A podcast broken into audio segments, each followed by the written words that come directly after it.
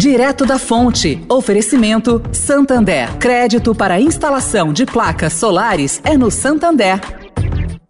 O Santander acredita num mundo mais sustentável. Por isso lança a plataforma Estação, que vai levar mais sustentabilidade para a estação de trem Vila Olímpia, com reuso de água, geração de energia solar e muito mais. E o banco também quer ajudar você dando crédito para compra de placas solares com até 96 vezes para pagar e taxa de 0,74% ao mês. Busque por CDC Solar Santander e saiba mais. Santander. Direto da Fonte, com Sônia Rassi.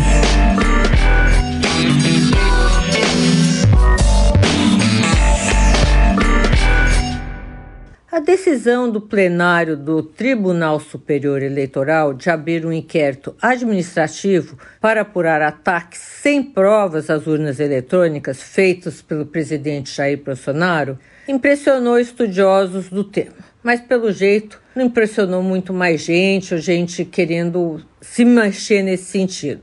Até ontem, na hora do almoço, o corregedor-geral eleitoral, ministro Luiz Felipe Salomão, tinha recebido apenas uma resposta ao pedido para que sejam apresentadas as fraudes nas eleições de 2018. Por hora, o do deputado estadual paulista, Oscar Castelo Branco. Bom, o deputado estadual mostrou registros de centenas de reclamações de irregularidades de eleitores em São Paulo, dizendo que o voto não consta na urna que votaram.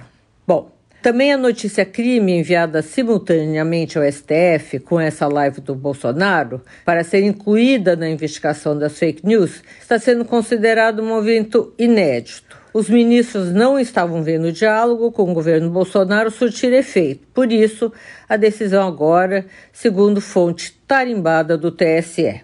Sônia Raci, direto da fonte para a Rádio Eldorado.